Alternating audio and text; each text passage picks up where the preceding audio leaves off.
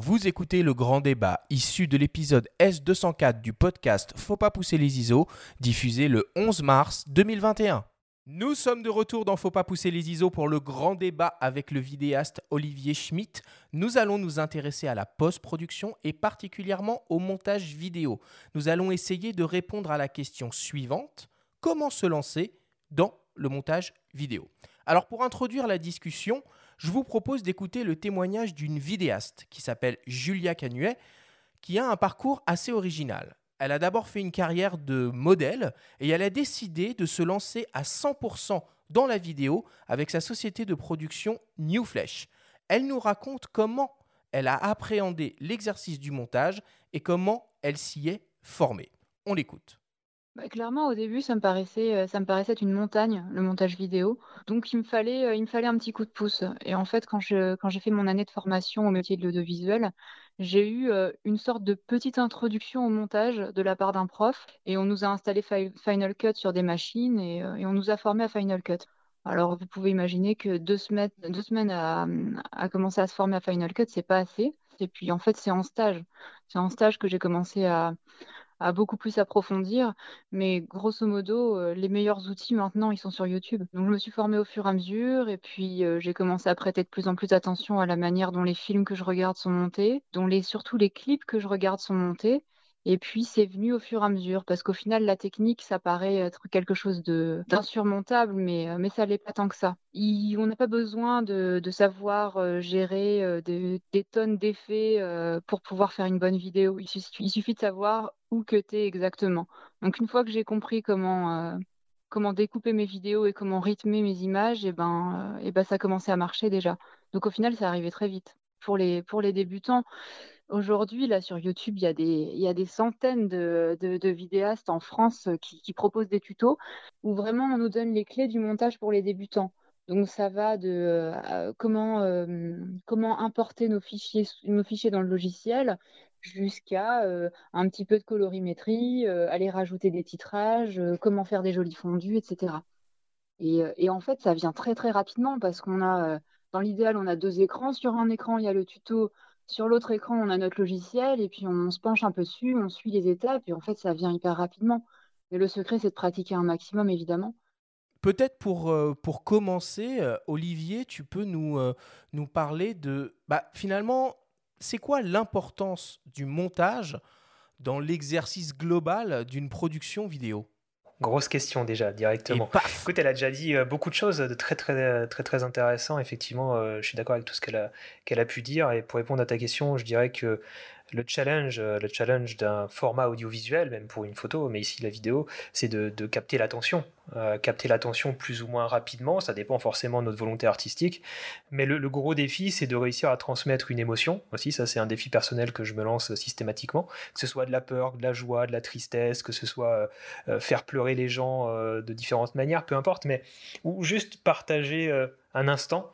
Le, défi du montage pour moi, c'est de, voilà, de, réussir à aller au bout de, sa, de son idée et de faire en sorte que les gens aient envie de, suivre l'histoire du début à la fin et de comprendre potentiellement, de soit comprendre ce que le réalisateur a voulu transmettre, soit euh, potentiellement aussi se faire sa propre idée, sa propre interprétation de, ce que de qu'on a regardé.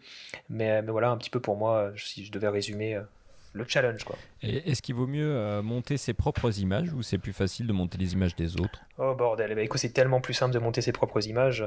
Euh, c'est vrai que, que le, alors le travail de monteur, c'est déjà c'est, pas pas un travail de, enfin tout le monde n'est pas monteur en fait. On s'improvise pas forcément monteur, on n'a pas forcément tous envie d'être monteur. Et un réalisateur, un vidéaste, quand il commence, il n'est pas obligé d'aimer le montage. Hein. Faut, euh, on, est, on peut filmer et ne pas faire de montage. Le monteur, c'est un métier, c'est un métier à mm. part entière. Et effectivement, donc les monteurs sont souvent amenés euh, de base. Le métier de monteur, le monteur est amené à monter des images qu'il n'a pas tournées c'est logique, c'est dans une chaîne de production. Euh, par contre, à, l'échelle du vidéaste, euh, on va dire euh, professionnel, auto-entrepreneur, etc., ou petit, entre guillemets, réalisateur, ou jeune réalisateur plutôt, pour pas dire petit, qui est pas péjoratif, hein.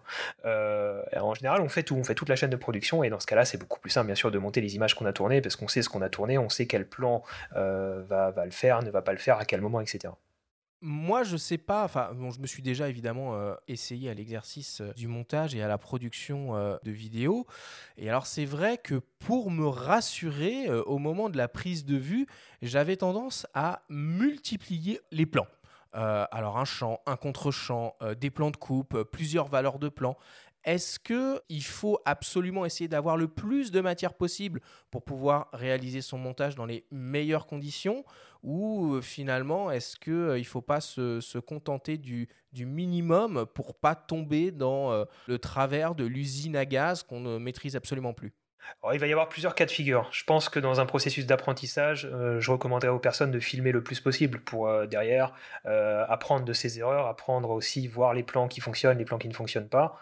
Et puis, et puis surtout, après, quand on va se professionnaliser, on va gagner en expérience, on va savoir un petit peu quel type de plan fonctionne, quel type de focale fonctionne, quel type de mouvement de caméra fonctionne et lesquels s'enchaînent avec lesquels facilement au montage pour revenir sur le montage. Donc, on va pouvoir optimiser son, plan, son, son, son processus de tournage pour euh, faciliter le montage derrière et le dérush qui est une grosse partie aussi. Et puis après, il va y avoir forcément le côté plus euh, euh, cinéma, plus court métrage où là, on va travailler sur un storyboard, on va essayer de vraiment planifier ce qu'on va tourner pour pouvoir derrière monter exactement ce qui a été prévu ou à peu de choses près. Et bien sûr, le montage, euh, le montage commence dès le tournage et ça c'est très important. Il ne faut pas l'oublier qu'on soit amateur ou professionnel. Le montage commence au tournage et même avant le tournage, lors de la préparation de son tournage. Mais par contre, tu dis filmer beaucoup, ça c'est vrai, c'est intéressant. Mais est-ce que ça veut pas dire filmer beaucoup, mais filmer court, faire des plans courts? Euh, Enfin, qu'est-ce que tu donnerais euh, concrètement comme conseil? Alors, il faut toujours garder un petit peu de marge. Euh, il faut toujours se dire que si on va filmer une action, euh, on va commencer à filmer quelques secondes avant l'action, bien sûr, et quelques secondes après, on va laisser tourner la caméra, ne jamais couper la caméra trop tôt. Donc, effectivement, faire des plans court, ça sert à rien de filmer en continu pendant 10 minutes.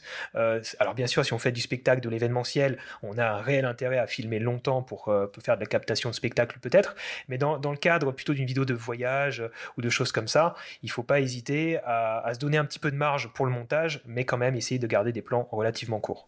Et dans ce qu'on a en tête au moment où on tourne, il y a ce qu'on appelle les plans de coupe, les valeurs de plan qu'il faut avoir en tête en pensant, comme tu le disais, au tournage. Est-ce que tu peux nous décrypter un petit peu et peut-être rapidement un espèce de, jargon pour débutants? Ouais, on va, en fait, on va, on va fonctionner euh, typiquement pour, pour, dégrossir et vulgariser. On va essayer de penser à son cadre avant tout. On va faire des plans larges, ça, ça devrait parler à tout le monde. On va essayer de, de faire une mise en situation grâce à ce plan large pour montrer la globalité de la scène. Ça, c'est très important. Toujours penser à intégrer un plan large pour que le spectateur puisse se repérer. Et ça, dans un montage, un contexte exactement. Ce plan large n'est pas obligé d'arriver au début euh, d'un montage, mais il faut qu'il arrive à un moment donné pour que le spectateur sache où on est, qui sont les protagonistes, où ils sont placés dans la scène, que ce soit des protagonistes des êtres humains, mais aussi peut-être euh, une maison, un arbre, etc. On a besoin de contextualiser. Euh, c'est un côté rassurant et ça pose le cadre. Et ensuite, on va venir faire des, des plans un petit peu plus serrés, avec des valeurs de plan voilà, plus serrées, du plan, si on est sur des sujets, on a les plans américains, les plans, enfin voilà, des gros plans, des plans moyens, etc. Ça, c'est vrai que c'est finalement, c'est un jargon qu'on croise souvent, mais qui est assez simple à comprendre. Hein. En gros, on va plus ou moins, entre guillemets, zoomer dans son image et dézoomer. Voilà un petit peu l'idée pour apporter une richesse au montage. Et puis, on va aussi, euh, on va aussi travailler sur euh, des angles de caméra, des mouvements de caméra. On va parler de travelling, on va parler euh, de mouvements. Qu'est-ce qu'on va avoir? On va avoir des panoramiques, par exemple, des mouvements de droite à gauche, hmm. des mouvements de haut en bas. Mais est-ce qu'il faut vraiment aller dans le mouvement dès le départ, tu vois? Parce que là, on, là, on est dans le cadre un peu du débutant. Est-ce qu'on va conseiller, par exemple, d'aller tout de suite dans le mouvement ou est-ce qu'on va pas rester au début sur des plans fixe un peu pour, pour, pour se roder. Ça paraît, je dis ça, il y a de plus en plus d'outils qui facilitent le mouvement, les gimbals, etc. Est-ce que c'est vraiment un bon conseil de commencer à... Non, je dirais que c'est ouais, une erreur de, de, vouloir trop se focaliser sur le matériel et c'est le cas dans tous les domaines euh, de l'audiovisuel. On a beaucoup de matériel qui sort tous les ans, on a beaucoup de choses sur YouTube, elle le disait très bien tout à l'heure. Euh, on, voit beaucoup de choses, beaucoup d'outils au final pour, euh, si on ne les utilise pas forcément bien, on ne va pas en faire grand-chose et on va pas servir notre histoire, on va pas servir notre montage. Donc il faut d'abord penser à son sujet, à ce qu'on veut transmettre comme émotion, et à essayer de trouver le mouvement de caméra, le cadre, etc., qui va correspondre à ce qu'on veut en raconter avant tout. Et de ça découlera un moyen technique. Mais c'est surtout pas l'inverse qui doit, qui doit primer, c'est pas le matériel qui va nous permettre de faire tel plan, c'est j'ai besoin de faire tel plan, de raconter telle, telle chose, j'ai besoin de ce matériel potentiellement. Euh, voilà, ça va plutôt se passer comme ça. Et puis il faut pas oublier qu'au cinéma, au cinéma, quand vous regardez même une série ou voilà, même sur petit écran, mais voilà, si vous êtes au cinéma, vous allez voir que c'est souvent des plans assez simples qui marchent le mieux, c'est souvent des plans fixes aussi. Alors bien sûr, on parle pas de films d'action ici, mais il y a souvent des plans fixes qui viennent ou le cut simple, voilà, le cut simple, sans effet de transition complexe. Euh, quand on a une histoire qui est bien ficelée, même sur du voyage, hein, bien sûr, on n'est pas forcément en train de vouloir faire du court métrage et de la fiction tout le temps, même sur du voyage, quand on a des, cuts et des plans simples, même en plan fixe qui fonctionnent bien ou avec des tout petits mouvements de caméra, et eh ben ça, ça marche parfois beaucoup mieux qu'un plan avec beaucoup de mouvements qui finalement est juste là pour faire un peu un effet waouh, mais qui ne raconte pas grand-chose tu me tends la perche d'une certaine façon, euh, parce que voilà, j'ai vraiment le sentiment euh, qu'en vidéo, et particulièrement au moment du montage, bah, il y a des effets de mode. On se souvient par exemple de la grande mode euh, du slow motion, qui nous était servi absolument à toutes les sauces. Plus récemment, il y a la mode de ce qui est appelé le, le qui consiste euh, à, produire des mouvements caméra qui sont très impressionnants, qui suivent étroitement et euh, de très près l'action du sujet. J'ai interrogé Julia sur le b-roll et plus généralement sur euh, les effets de mode en vidéo et au moment du montage. On l'écoute effectivement, il y a eu cette mode-là, euh, surtout pendant le Covid où tout le monde était à la maison. Donc, euh, le, seul sujet qu'ils avaient, c'était clairement eux-mêmes, leur cuisine ou, leurs potes, euh, leurs colocs ou leurs femmes ou je ne sais quoi. Donc, du coup, ils se sont mis tous à faire des, vidéos de cocktails, de, café, de préparation d'une pizza. franchement, bien souvent, avec les outils qu'on a aujourd'hui, c'est incroyable, c'est très bien fait. Mais en fait, effectivement, on se retrouve face à euh, euh, un problème parce que tout le monde produit le même contenu, il n'y a plus rien de créatif. Et effectivement, il y a des effets de mode comme ça dans l'audiovisuel qui sont euh, absolument hallucinants, mais c'est la cause principalement d'Instagram. Parce qu'au final, il y, des, y, a des vidéastes Instagrammeurs qui sont très connus qui vont montrer des choses qu'ils maîtrisent et puis faire et montrer des tutos pour, pour reproduire leur technique. Et puis tout le monde va se, va se mettre à faire la même chose. Et puis bah, le, pire, c'est ceux qui arrivent après, un peu après la bataille et qui ont, mis un peu de temps avant de maîtriser la technique et puis qui, qui commencent à, à, à, produire des vidéos euh, qui sont déjà passées de mode. Donc effectivement, il y a une mode qui va très très vite en, production audiovisuelle. Mais à mon sens, aujourd'hui, ce qui fait une bonne vidéo, bah, c'est pas tous ces effets-là, ça va être euh, ça va être la qualité de l'image à la base et effectivement le storytelling, ce qui, reste quand même le plus important en montage vidéo. Après, euh, voilà, les effets, c'est génial. Si c'est bien utilisé, si c'est utilisé au bon moment et dans le contexte qui s'y prête. Euh, parce qu'il n'y a rien de pire qu'une vidéo corpo très corpo avec des effets partout et une musique pas du tout adaptée juste parce que le monteur était à fond sur les derniers effets qu'il venait d'apprendre attention aux effets. Ce serait ça ma recommandation principale. Trop d'effets, tu les fais. Vaut mieux un bon cut. Trop d'effets, tu les fais, vaut mieux un bon cut. On elle dit la même chose que toi, Olivier, en gros, quoi. Ouais, c'est ça, c'est ça. J'en ai pas mal parlé de, cette tendance-là sur ma chaîne YouTube.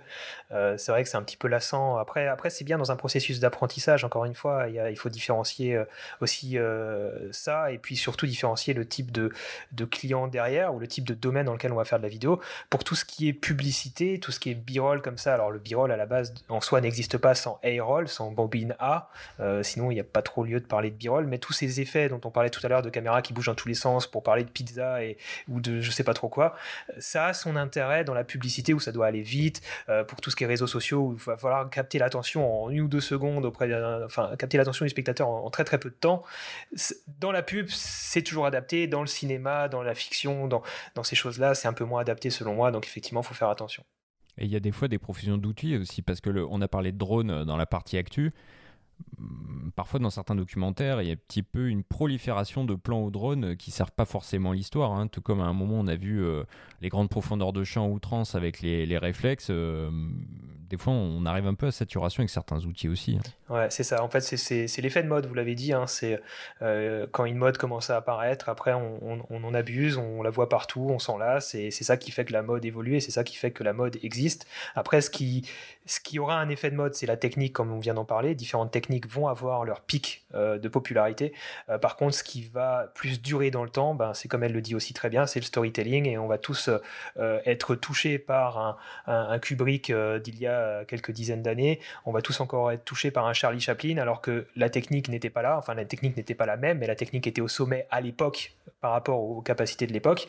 Par contre, l'histoire, elle, reste euh, émouvante et reste euh, touchante, même des décennies plus tard. Et c'est ça le challenge aujourd'hui d'un vidéaste à travers son montage vidéo, c'est de réussir à capter l'attention dans la durée et pas juste sur l'instant T avec un effet waouh. Oui, tu as complètement raison. Et il y a un truc qu'on n'a pas dit avant d'aborder la phase de post-production qui est quand même euh, crucial, et on est bien placé pour le savoir ici, c'est le son, la gestion du son. Quand tu commences comme ça, tu vas te lancer dans le montage et tu commences en parallèle à, filmer un petit peu, toi, comment tu conseillerais d'appréhender le son? Est-ce qu'il faut enregistrer du son sur place ou est-ce qu'on s'affranchit du son, on fait des plans, on fait un clip et puis on rajoute de la musique par derrière? Comment, comment tu procèdes, toi? Alors encore une fois, si c'est notre premier montage vidéo, on peut se dire, allez, le son, on verra ça dans un deuxième temps. Par contre, le son, c'est dans l'audiovisuel, il y a audio et il y a visuel, c'est 50-50, c'est parfois même plus important. Et, et ce qu'on dit souvent et qu'il faut bien retenir quand on se lance dans la vidéo, c'est qu'une vidéo qui a une mauvaise qualité d'image mais qui a un bon son, on va la regarder, notamment sur YouTube en streaming. On a tous fait ça déjà à l'époque où le streaming n'était pas de bonne qualité. Si le son était bon, on regardait la vidéo. Par contre, si le son n'est pas bon mais que l'image est très bonne, ça va être désagréable et on va pas regarder parce que ça va nous casser les oreilles. Donc le son est ultra important.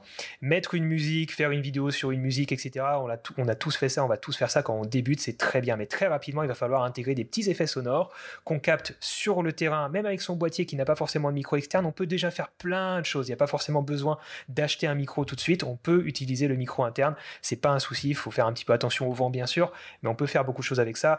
Et puis ensuite, on peut aussi trouver sur Internet des librairies sonores, parfois gratuites, pour agrémenter ces vidéos de, petits effets sonores. Attention, là aussi, c'est comme les effets de transition. Ne pas en faire de trop.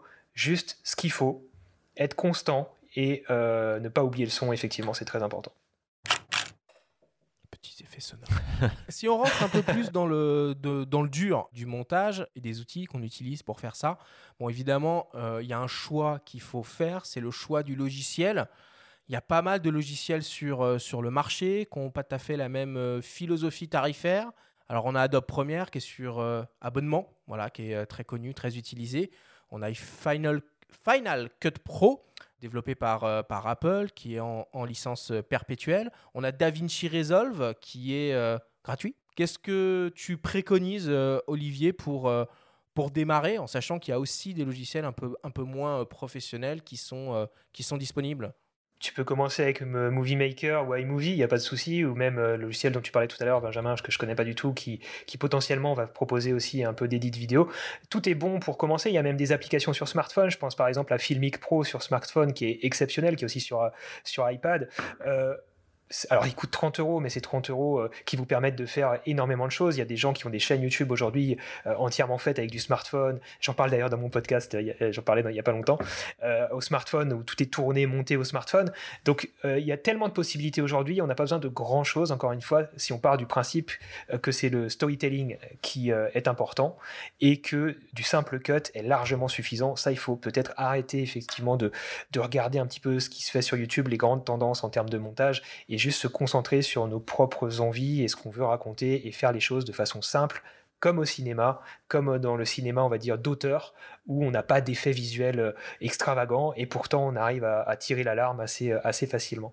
Encore une fois, la, technique, euh, la technique, elle est accessible pour tous, on l'a dit précédemment. Elle est accessible sur YouTube, gratuitement souvent, ou à travers des écoles. La technique, tout le monde peut être bon techniquement. Tout le monde peut apprendre à utiliser Premiere, Final Cut, After Effects pour faire des effets incroyables. C'est une question de temps et d'investissement personnel. Mais on a tous accès à ça. On peut tous le faire. Certains vont y arriver plus ou moins rapidement, mais ça s'arrête là. Par contre, encore une fois, l'histoire, ça, c'est un autre exercice. C'est plus difficile d'apprendre à raconter des histoires et c'est quelque chose de beaucoup plus personnel. Et là, on a tous notre épingle à tirer lorsqu'on veut raconter une histoire. On peut faire de l'autobiographie, parler de, de gens qu'on connaît autour de nous et ce sera à chaque fois unique. Alors qu'un effet visuel, technique, tout le monde peut reproduire le même un très bon monteur d'ailleurs peut euh, raconter un peu ce qu'il veut à partir de Rush. Hein. ça aussi, et ça on le voit à la télé, on le voit à travers la télé-réalité, à travers les émissions de télé qui sont souvent euh, critiquées parce qu'elles sont euh, montées pour mettre en avant certaines facettes des protagonistes et camoufler d'autres. Donc effectivement, au montage, on peut faire, on peut raconter une histoire un petit peu différente aussi ou adapter l'histoire si, si au tournage ça s'est pas tout à fait passé comme prévu. Tu, parlais d'appli euh, sur euh, smartphone, mais mettons qu'on se met dans des conditions ambitieuses pour faire du montage euh, chez soi, tranquillement. C'est quoi une station de travail idéale? Qu'est-ce qu'il faut comme outil? Écoute, moi je dirais que déjà il va falloir quand même un écran assez grand. Quand je dis assez grand, un 17 pouces, c'est déjà, c'est déjà bien. Un, un, ordi portable 17 pouces, pour moi, c'est bien. Il y a des gens qui vont réussir à faire du montage vidéo sur du 13 et du 15 pouces. Pour être confort, je recommanderais quand même un petit 17 pouces, ce serait quand même pas mal. C'est un peu moins portable, transportable. Et ça permet d'avoir de l'espace. Parce que quand on a sa, sa, sa, timeline de montage, c'est quand même bien d'avoir un peu d'espace, de pouvoir en même temps voir son image correctement. Donc je dirais un 17 pouces, un i5, un i7, ça suffit largement pour monter de la Full HD. La, la timeline, c'est la fenêtre où s'affichent où s'affichent les rushs. Hein. C'est ça, c'est là qu'on va regarder un petit peu. Ouais, c'est ça. C'est vrai que j'utilise certains termes, mais voilà, c'est c'est juste notre table de montage, on va dire. Voilà. Voir l'enchaînement des plans, c'est une grande ligne droite comme ça horizontale qui prend de la place. Euh, donc c'est quand même plus confortable d'avoir un écran assez grand. Et puis après, en termes de performance vidéo, euh, performance informatique, ça dépend forcément de, du boîtier qu'on va utiliser et euh, des performances de celui-ci et de la taille des fichiers, en fait, de, des besoins en ressources informatiques pour lire ces fichiers-là. mais je dirais qu'aujourd'hui, on peut faire du montage vidéo quand même avec beaucoup de machines si on n'a pas non plus le dernier boîtier qui vient de sortir, qui filme en Ultra HD, 422 10 bits, encore des termes techniques qui parleront pas à tout le monde, mais en gros, euh, pour débuter, on n'a pas besoin de ces derniers boîtiers-là et on peut faire des choses en Full HD aujourd'hui qui, tiennent largement la route et qui ne qui feront pas dater, en tout cas en termes de qualité d'image. Alors quand on fait du, euh, montage, euh, évidemment on manipule beaucoup de, beaucoup de fichiers. Est-ce que tu as des, des, conseils un peu pour organiser tout ça et pas se perdre totalement avec une quantité stratosphérique de, de documents et de fichiers à manipuler? Alors, je suis pas le meilleur exemple pour ça parce que moi j'ai tendance à, tout garder. Tu sais, il y a toujours la team de ceux, même en photo, ceux qui gardent tout, ceux qui suppriment une fois que c'est édité. Moi, je suis dans la team, je garde tout et je stocke tout sur des disques durs. Donc, euh, c'est vrai que je vais euh, déjà jamais rien supprimer sur la carte, euh, la carte mémoire sur le terrain, jamais. c'est la même règle que j'applique en photo hein, pour pas éviter de faire des erreurs. Et puis même si sur le petit écran du boîtier, on voit pas toujours ce qui s'est passé, forcément toujours bien ce qui s'est passé. Et puis c'est toujours intéressant de, de, se refaire un avis après sur l'ordinateur, sur un grand écran. Donc, je préfère ne pas déjà ça c'est mon premier conseil, de forcément décharger euh, en local sur le disque de travail euh, qui va aller le plus vite, et idéalement du SSD, hein, on parlait de performance informatique avant, idéalement avoir un, disque de travail en SSD, donc en technologie de disque pour que ça aille vite et euh, de pas supprimer, toujours pas supprimer de la carte au cas où on a un petit pépin ou au cas où euh, il se passe quelque chose. Moi, je supprime rien de la carte tant que j'ai pas fait deux backups. Donc ensuite, je vais faire un petit backup sur un disque externe ou sur un NAS pour ceux qui sont un peu mieux équipés. Euh, et puis après, pour s'organiser, moi, je fonctionne toujours par date inversée. Donc là, on est par exemple le 9 mars 2021. Je vais me faire un dossier 210309 pour que ça se trie toujours dans le bon ordre et je vais bien classer par boîtier que j'ai utilisé pour m'y retrouver ou par journée de tournage ou si c'est pour un court métrage, je vais directement faire des dossiers par scène et par séquence euh, de montage si jamais j'ai un peu mieux organisé la chose en termes de storyboard. Ça c'est pour les montages un petit peu plus poussés. Et, euh, et, puis, euh, et puis voilà, après j'ai bien en tête avec l'expérience ce que j'ai filmé et quel plan va être intéressant. Donc en général mon dérush va, va assez vite. Et quand tu es sur le terrain justement en vue de ce fameux tournage, euh, par rapport à la définition que tu vas choisir, par exemple, un boîtier qui permet de filmer en 4K, est-ce que tu vas toujours prioriser la, définition maximum ou est-ce que tu vas dire bah, finalement je vais exploiter que la, 1080p, je vais faire une diffusion web donc je vais tourner en 1080p Est-ce que tu raisonnes comme ça? Et au niveau après des réglages plus particulièrement et des choix de fichiers, concrètement, qu'est-ce qu'il vaut mieux utiliser? Du MP4, du Move? Des fois, on, va dans les menus en tant que photographe, on se retrouve dans les menus vidéo, il y a la moitié des, des formats qu'on ne connaît pas j'ai envie de te dire, c'est pas nous qui choisissons. Souvent, c'est pas nous qui choisissons parce que typiquement pour l'Ultra HD, effectivement, aujourd'hui, une vidéo en Full HD euh, sur YouTube ne, fera pas dater. Il y a encore beaucoup de contenu en Full HD. Les gens sont encore beaucoup équipés en télé HD, enfin Full HD aussi. Donc c'est pas grave de filmer en Full HD. Moi j'aime bien miser sur l'avenir, donc quand je le peux, je filme en Ultra HD parce que à l'époque on se disait que la Full HD servait à rien, maintenant c'est le standard. Et aujourd'hui on a tendance à dire que l'Ultra HD tout le monde n'est pas équipé, ça sert à rien, c'est se faire chier pour rien. Mais ouais, mais c'est miser sur l'avenir encore une fois. Donc euh, personnellement j'essaie de faire en sorte que mon contenu, que ce soit mes courts métrages ou mes vidéos sur YouTube ou mes vidéos, les vidéos pour mes clients, euh, durent dans le temps le plus possible. Et dans 5 ans, clairement l'Ultra HD sera clairement le standard, même peut-être avant, hein, ça l'est déjà un petit peu pour moi euh, enfin, j'ai un peu, l'impression que ça, devient vraiment là. Euh, donc, c'est important que ça, ne fasse pas dater. Euh, pour effectivement Instagram, Facebook, etc., c'est pas nécessaire de publier en Ultra HD. de toute façon, il y a un tel taux de compression derrière qui va assassiner le, produit que que c'est pas forcément nécessaire. Par contre, avoir à la source ce qu'on appelle un master de la meilleure des qualités possibles, ça servira toujours, ça pourra toujours servir si jamais il y a une retouche à faire. Dans quelques années, il faudra réutiliser potentiellement des plans. Donc c'est une sécurité, c'est comme en photo se dire qu'il vaut mieux, même quand on débute, shooter en RAW plus JPEG pour que dans 5 ans, on puisse revenir sur son travail de quand on débutait et avoir la chance d'éditer ses RAW. Euh, et si on l'avait pas fait, on aurait été un peu embêté et un peu déçu. Question peut-être naïve par rapport à ce que tu dis, mais est-ce qu'on peut imaginer cropper dans une image comme on le fait par exemple euh, en photo avec un 60 millions de pixels, tu croppes dedans, tu dis bah c'est bon, j'ai un 24 millions équivalent. Bah, c'est à ça que sert beaucoup l'Ultra HD, la 6K, la 8K, c'est avoir une flexibilité. Après, il y a plein d'autres intérêts à filmer en 8K, notamment dans le cinéma, mais, mais, euh, mais c'est ça, c'est de pouvoir avoir un peu de flexibilité. Alors les puristes diront non, il faut avoir son bon cadre dès le début. Ok, mais on peut pas toujours euh, savoir euh, ce de ce dont on aura besoin après. Et puis il y a aussi la question de la stabilisation, pouvoir stabiliser une image en ultra HD, on va devoir cropper dans l'image, et donc on a besoin de marge de manœuvre. Mais euh, ce que je voulais dire aussi, c'est que euh, là où on ne choisit pas toujours quelle définition on va utiliser, c'est si on veut augmenter son nombre d'images par seconde, ce qu'on appelle le frame rate. Plus on va augmenter le frame rate, tu parlais de la Phantom tout à l'heure qui va proposer des milliers d'images par seconde, elle va pas pouvoir le faire en ultra HD ni en 6K pour l'instant, peut-être dans, dans 5-10 ans, sans aucun doute d'ailleurs. Hein. Mais pour l'instant, c'est pas possible. Il y a toujours un compromis. Soit c'est euh, ce qu'on appelle le bitrate, donc le, on va dire la quantité de données, d'informations qu'il y a dans l'image en termes de profondeur de couleur, en termes de, de même de détails dans l'image. Soit ça va être en nombre d'images par seconde, soit ça va être en termes de définition. Mais on peut pas tout avoir. Et aujourd'hui, il y a une grosse course à, ça au niveau des constructeurs. Hein. On a des boîtiers comme bah, la 7S3, le R5, etc., qui maintenant filment en, en 4K, voire plus en Ultra HD, pardon, c'est pas le même ratio, en Ultra HD 4K, avec 100 euh, images par seconde par exemple, etc. Euh, etc. Et ça, c'est les nouveaux challenges euh, technologiques, effectivement, c'est de, pouvoir associer les deux et de réduire au maximum les contraintes et les, les limitations qu'il peut y avoir entre chaque caractéristique technique. J'ai mémoire qu'il y a une espèce de petite règle à respecter au niveau du réglage euh, de son obturateur par rapport à la cadence d'acquisition de la vidéo. Est-ce que tu peux nous, la rappeler, nous l'expliquer? Ouais, c'est ce qu'on appelle la, règle des 180 degrés. En gros, alors 180 degrés en référence à l'obturateur, on va dire, euh, rotatif qu'il y avait sur les caméras euh, analogiques.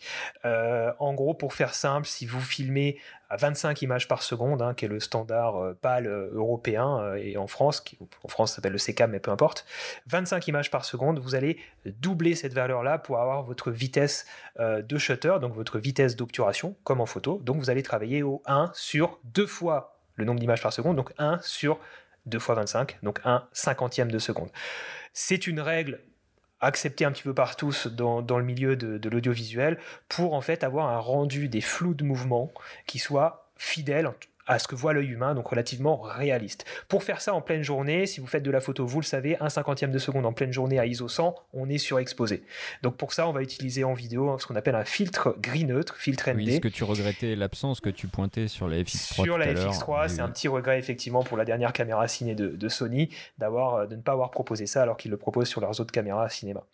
Très important, parce que cette règle-là, attention, elle n'est pas valable lorsque vous filmez en ralenti. D'accord? Lorsque vous allez filmer dans le but de ralentir votre image, donc par exemple filmer à 100, enfin filmer 100 images par seconde dans le but de les conformer en 25, donc ralentir x4 le mouvement euh, dans son montage là. Dans ce cas-là, lorsqu'on regarde un ralenti, on a envie que l'image soit nette tout le temps, que tous les mouvements soient nets. Parce que du flou lorsque l'image est ralentie, c'est pas du tout esthétique, c'est pas très sympa. Après, si on enlève un petit peu les volontés artistiques un peu spéciales, forcément.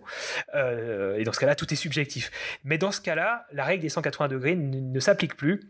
Lorsqu'on a comme but donc de, ralentir euh, l'image derrière, il va falloir augmenter son shutter, donc augmenter sa vitesse d'obturation, par exemple 1 2 centième, 1, 3, 4 centième, pardon, etc., etc., pour être sûr de figer le mouvement sur chaque image, comme on le ferait en photo. Donc on va un peu estimer la vitesse de son, du mouvement du sujet et on va mettre une vitesse d'obturation adaptée en fonction.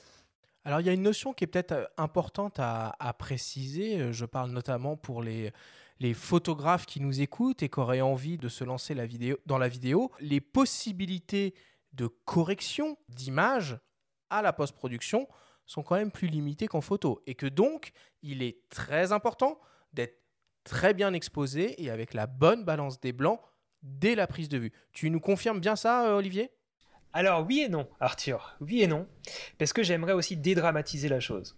C'est important aussi de comprendre que effectivement, comme tu le dis, lorsqu'on va filmer en vidéo, on a de toute façon affaire à un fichier compressé après sur notre carte mémoire. Contrairement à la photo, on peut avoir un RAW, on va dire compressé ou pas, peu importe, on va pouvoir faire beaucoup de choses.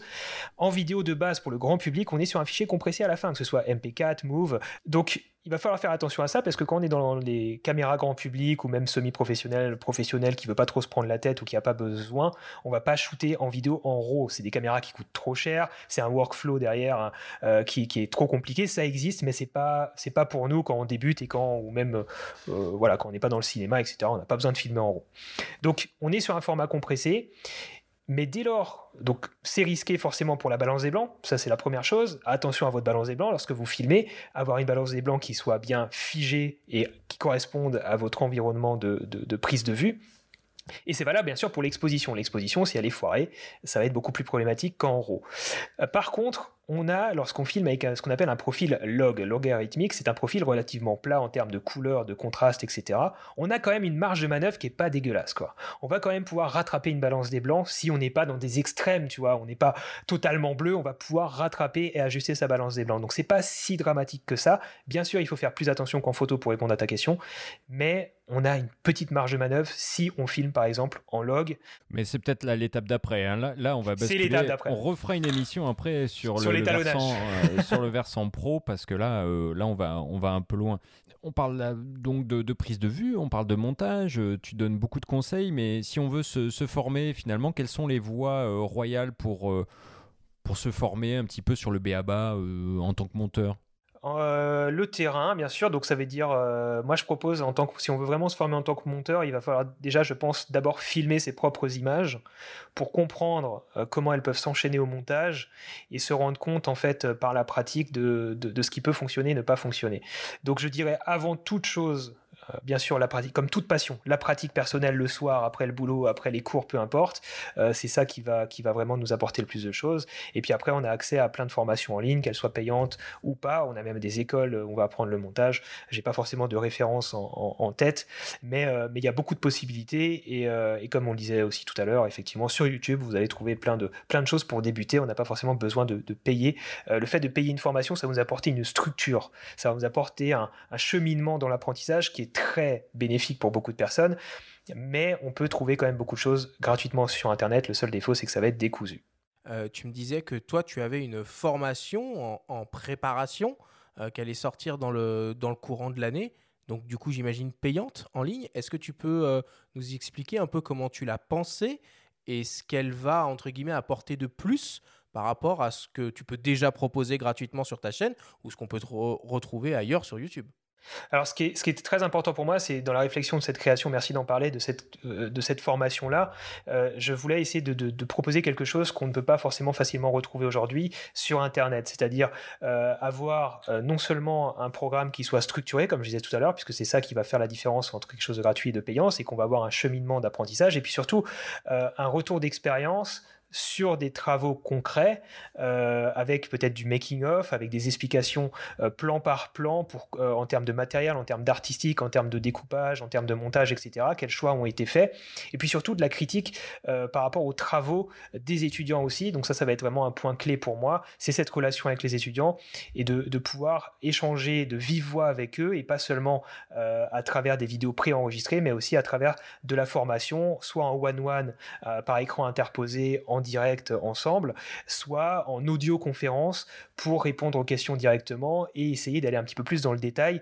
Euh, moi qui ai été formateur et qui suis toujours, alors avec le Covid c'est un peu plus compliqué, mais qui euh, euh, suis formateur en présentiel depuis des années en photo et en vidéo, c'est très important pour moi d'avoir cette relation vocale avec, ou, alors physique même, hein, si, si c'est possible à l'avenir, ce sera de nouveau possible avec mes étudiants pour mieux comprendre leurs besoins et, être plus précis dans ce que j'ai envie de leur enseigner. Bah écoute, euh, merci Olivier, tu nous as déjà euh, pas mal euh, guidé sur comment se lancer dans le montage vidéo avec, avec de nombreux conseils évidemment. Comme d'habitude, on ne peut pas faire le tour du sujet en, en, 30 minutes, mais on a déjà un bel aperçu des questions qu'il faut se poser et des travers dans lesquels il faut éviter de tomber, en tout cas quand on débute.